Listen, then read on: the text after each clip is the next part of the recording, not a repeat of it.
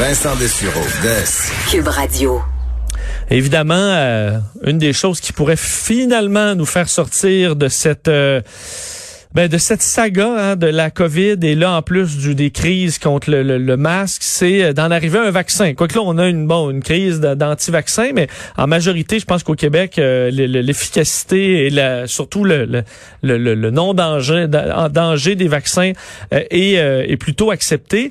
Mais là c'est la course évidemment aux vaccins un petit peu partout à travers le monde, en fait partout à travers le monde. on a des équipes chez nous qui travaillent déjà depuis des mois d'arrache-pied pour trouver une sortie à cette crise-là qui, on le dit depuis le début, va, va arriver la véritable fin avec la distribution massive d'un vaccin euh, sur l'humain. Et Medicago euh, a débuté, les, euh, une entreprise québécoise débute ses tests finalement d'un candidat vaccin. Alors bon, ce qui deviendra peut-être un vaccin, débuter les essais cliniques de son bon de, de son candidat vaccin contre la COVID-19 produit sur plantes. Les premières doses qui ont été administrées hier chez des volontaires en santé. Alors, c'est toute une étape pour euh, cette entreprise. On rejoint tout de suite la directrice des affaires scientifiques et médicales chez Medicago, Nathalie Charland. Madame Charland, bonjour. Bonjour, M. Dessureau. Alors, euh, c'est une phase euh, assurément très marquante pour pour vous qui travaillez chez Medicago depuis des mois pour le, développer ce candidat vaccin?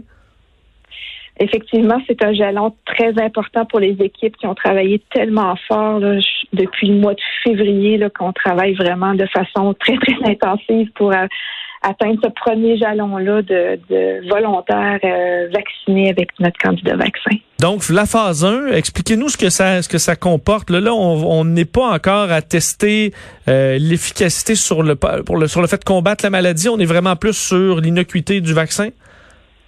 Oui, on teste l'inocuité du vaccin, donc on s'assure qu'il n'y a pas d'effet indésirable euh, trop grave associé à l'utilisation du vaccin. Je rassure tout de suite les gens que, lorsque Santé Canada nous donne l'autorisation de passer à cette étape-là, c'est qu'il y a eu des études préliminaires chez les animaux, en laboratoire, pour s'assurer que tout était sous contrôle et qu'il y avait les, les risques étaient très minimes d'aller chez, chez l'humain. Mais aussi, on va profiter de cette première phase-là pour tester différentes formulations du vaccin. Donc, le candidat vaccin a été préparé euh, en différentes doses. Euh, il y a aussi des, des, formulations avec des adjuvants qui est un stimulateur de la réponse immunitaire. Donc, on veut vraiment, dans cette première étape-là, essayer de cibler c'est quoi la meilleure recette pour passer à la prochaine étape où on vaccinerait plus de gens pour mieux étudier la réponse immunitaire qui pourrait éventuellement protéger contre la COVID-19. Donc, comment vous mesurez ça? C'est les, anticorps, le taux d'anticorps dépendamment de la recette ou?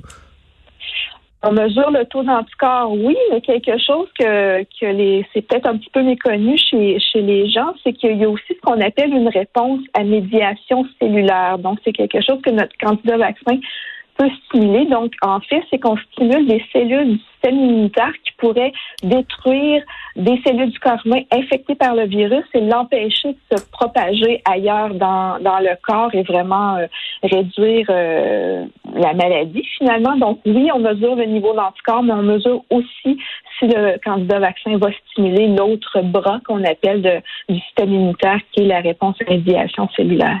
Euh, est-ce qu'il a quelque chose de particulier, votre, euh, votre vaccin? Évidemment, il y a plusieurs façons de faire des vaccins maintenant, des, des versions, euh, disons, ultramodernes. Il y a les, le, le, le, le, virus qu'on rend inactif. Je n'utilise probablement pas les bons termes, mais comment il est, il est conçu, votre vaccin, chez Medicago? En fait, vous aviez un très bon terme. Donc, un virus inactivé, oui, c'est c'est le vaccin peut-être que les gens connaissent le mieux. C'est le vaccin, entre autres, qui est utilisé euh, majoritairement pour euh, contre la grippe saisonnière. Euh, nous, ce qu'on on produit, c'est ce qu'on appelle une particule pseudo-virale. Donc, on ne travaille pas avec le virus vivant, on prend vraiment seulement une portion du, du, du génome, donc de la séquence génétique du virus qu'on introduit dans des plantes. Ça aussi, c'est assez novateur. C'est pas une technologie euh, euh, très, euh, c'est assez nouveau comme technologie. Donc, c'est les plantes qui vont produire ce qu'on appelle les particules pseudo-virales. Donc, la plante va produire quelque chose qui ressemble au virus vivant, mais qui est pas du tout infectieux. Donc, on va, on va purifier ça des plantes. On va vraiment aller les sortir des plantes. Et c'est ça qu'on va injecter aux gens dans notre vaccin. Et cette cet aspect-là là, qui ressemble au virus fait que justement, on a une, réponse immunitaire plus vaste qui nous permet de stimuler non seulement les anticorps, mais aussi euh, les cellules du système immunitaire. Est-ce que ça permet, parce que des plantes, il faut attendre que ça pousse, est-ce qu'on peut quand même s'imaginer une production à grande échelle? Non, en fait, c'est ce qu'on utilise, c'est ce qu'on appelle une expression transitoire. Donc, c'est pas c'est pas une plante qu'on va modifier génétiquement puis qu'on va attendre qu'elle pousse puis euh, récolter dans, dans le champ dans six mois là. Ok, ok. C'est vraiment non, c'est vraiment des plantes qu'on fait qu'on fait pousser euh, dans des serres, dans un environnement très contrôlé. Et à un moment précis, donc quand les plantes ont environ 5 à 6 semaines de croissance, on va euh, injecter la, séquence génétique du virus et ensuite, les plantes vont devenir comme une espèce de mini-usine à, vaccin. Ça va prendre quelques jours. Donc, au lieu de faire seulement leurs propres protéines pour, pour croître, elles vont aussi produire le vaccin. Donc, on leur joue un petit peu un tour là, pour qu'elles puissent euh, produire notre vaccin. Puis ça, ça prend seulement quelques jours et ensuite on va récolter les feuilles, on va les couper en morceaux, les digérer pour aller vraiment purifier de façon à très très pure le vaccin. Donc c'est vraiment on on modifie pas du tout la plante, on, les utilise pendant quelques jours comme petite manufacture à vaccin. Bon, évidemment, euh, bon, euh, c'est une course contre la montre pour avoir ce vaccin le plus tôt possible. Le monde qui le monde entier qui attend après ça. Euh, phase 1, ça dure combien de temps? Et les, phases suivantes, là, on parle de combien de, mois avant d'avoir un, un, vaccin, disons un produit fini si vous si on s'y rend? Bon, la phase 1, là, on parle d'environ deux mois parce que les volontaires vont recevoir deux doses. Bon, vous le savez, les gens sont naïfs côté immunitaire, donc on n'a pas de protection sous-jacente euh, contre le virus. Donc, c'est possible qu'on ait besoin de plus d'une dose du vaccin.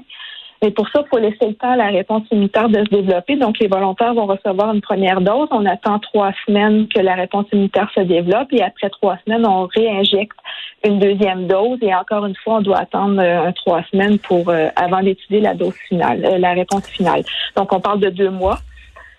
Donc, peut-être aux alentours de septembre. Notre but, c'est vraiment d'initier la prochaine étape où est-ce qu'on va éventuellement tester l'efficacité à partir du mois d'octobre.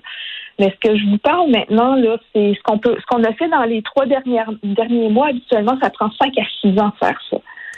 Et une phase 2, une phase 3, là, on parle de 10 ans. Donc, nous, on est en train de faire ça dans une seule année. Donc, c'est extrêmement rapide. Je sais que ça peut paraître long pour, euh, pour les gens, mais c'est quelque chose de très rapide et on espère pouvoir distribuer les premières doses euh, si le vaccin est efficace. On démontre que le candidat vaccin est efficace dans la première moitié de 2021. Et euh, je, crois que l'OMS, l'Organisation mondiale de la santé, tente pour la, dernière phase, la phase 3, d'avoir euh, un test, euh, du moins une, bon, un essai plus global impliquant plusieurs candidats vaccins.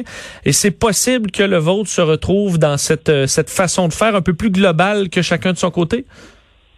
C'est quelque chose euh, qu'on regarde effectivement. Euh, depuis le mois de mars que nous, Medicago et plusieurs autres compagnies et organismes à travers le monde, euh, nous sommes en discussion avec l'OMS. Mais évidemment, il faut d'abord faire la première phase, donc la, la, la, phase 1 pour accumuler les données. Et ensuite, on verra si on peut et on veut faire partie de cette étude-là. C'est sûr que c'est très gros. Donc, on parle d'une étude à très large échelle à travers la planète et justement, ça nous permettrait de mettre en commun plusieurs outils pour accélérer le développement de vaccins. On se cachera pas qu'on va probablement avoir besoin de plus qu'un type de vaccin. Donc, Medicago veut faire partie de la solution. Donc, on est si euh, cette façon de faire-là euh, peut être plus efficace pour Medicago, on va euh, évaluer ça avec l'OMS. Mais oui, c'est quelque chose qu'on regarde. Et dernière question, si c'est ben toutes les tous les essais se font, votre vaccin était super efficace, ça va bien. Pour la production de masse, est-ce que rendu là, il y a une solidarité entre pays où il y a plein d'endroits qui peuvent se mettre à le produire rapidement? Comment ça fonctionne? Chez Medicago, c'est sûr qu'on a une technologie euh, euh, un peu différente de celle qui, qui, a été développée au, fil des ans. Nous, on a une usine à Québec, on a aussi une usine en Caroline du Nord. Euh, les deux usines combinées pourraient nous permettre de faire 100 millions de doses d'ici la fin de l'année prochaine. On a aussi une usine en construction euh, dans, dans l'est de la ville de Québec, euh, mais elle sera prête dans deux ans. Mais on pourrait parler d'un milliard de doses une fois qu'elle sera prête. Mais il y a vraiment, il y a des, vraiment des collaborations à travers le monde, et pas seulement au niveau de la production du vaccin. Nous, on, on l'a annoncé euh, la semaine dernière, la collaboration avec GlaxoSmithKline, avec GSK et Dynavax. Donc, eux nous fournissent leur adjuvant, ce qui pourrait nous permettre de fournir plus de doses avec la même quantité euh, de production de vaccins parce qu'on pourrait réduire la dose dans chacune des, euh, des injections. Donc, pour un, même gâteau, on pourrait nourrir plus de personnes. Je peux prendre cette image-là. C'est très bien imagé. Mais en, terminant, quand vous vous retrouvez, euh, Madame Charland, dans un souper là, avec des amis, là, puis eux vous disent, ah ben là, la, la, puce à Bill Gates et tout le tralala sur les, sur les vaccins, est-ce que vous faites juste soupirer ou vous débattez encore avec ces gens-là? Euh, j'ai j'ai pas beaucoup de gens qui me, me challenge avec ces commentaires-là, mais c'est sûr que moi, ce que je répète, c'est que les vaccins sont victimes de leur succès parce que les gens ne se rappellent plus ce que la rougeole faisait, ce que la polio faisait. Donc, c'est facile. Puis c'est sûr qu'on va vacciner des gens en santé. Les gens, c'est sûr qu'ils sont plus nerveux à cause de ça. Mais je crois qu'il faut avoir confiance. Euh, si on se rend plus vieux et en santé euh, de nos jours, c'est parce qu'il y a eu des vaccins qui ont été développés euh, au cours de, du dernier siècle et il faut avoir confiance euh, en la science. Sûr que si on voyait un enfant atteint de polio aujourd'hui, on comprendrait, je pense, assez vite. Oui. Madame Charland, merci beaucoup. On vous souhaite le, meilleur des succès. On va surveiller la, la phase 1 et les phases suivantes de très près. Merci beaucoup. Merci Nathalie Charland, directrice des affaires scientifiques et médicales chez Medicago, donc qui commençait hier les tests chez l'humain en phase 1 d'un candidat vaccin. Alors on en aura pour quelques mois, rappelant que c'est un, une course folle euh, au vaccin. Il y a des entreprises de chez nous qui y travaillent. Alors on leur souhaite euh, bonne chance en espérant que ça arrive plus tôt que tard.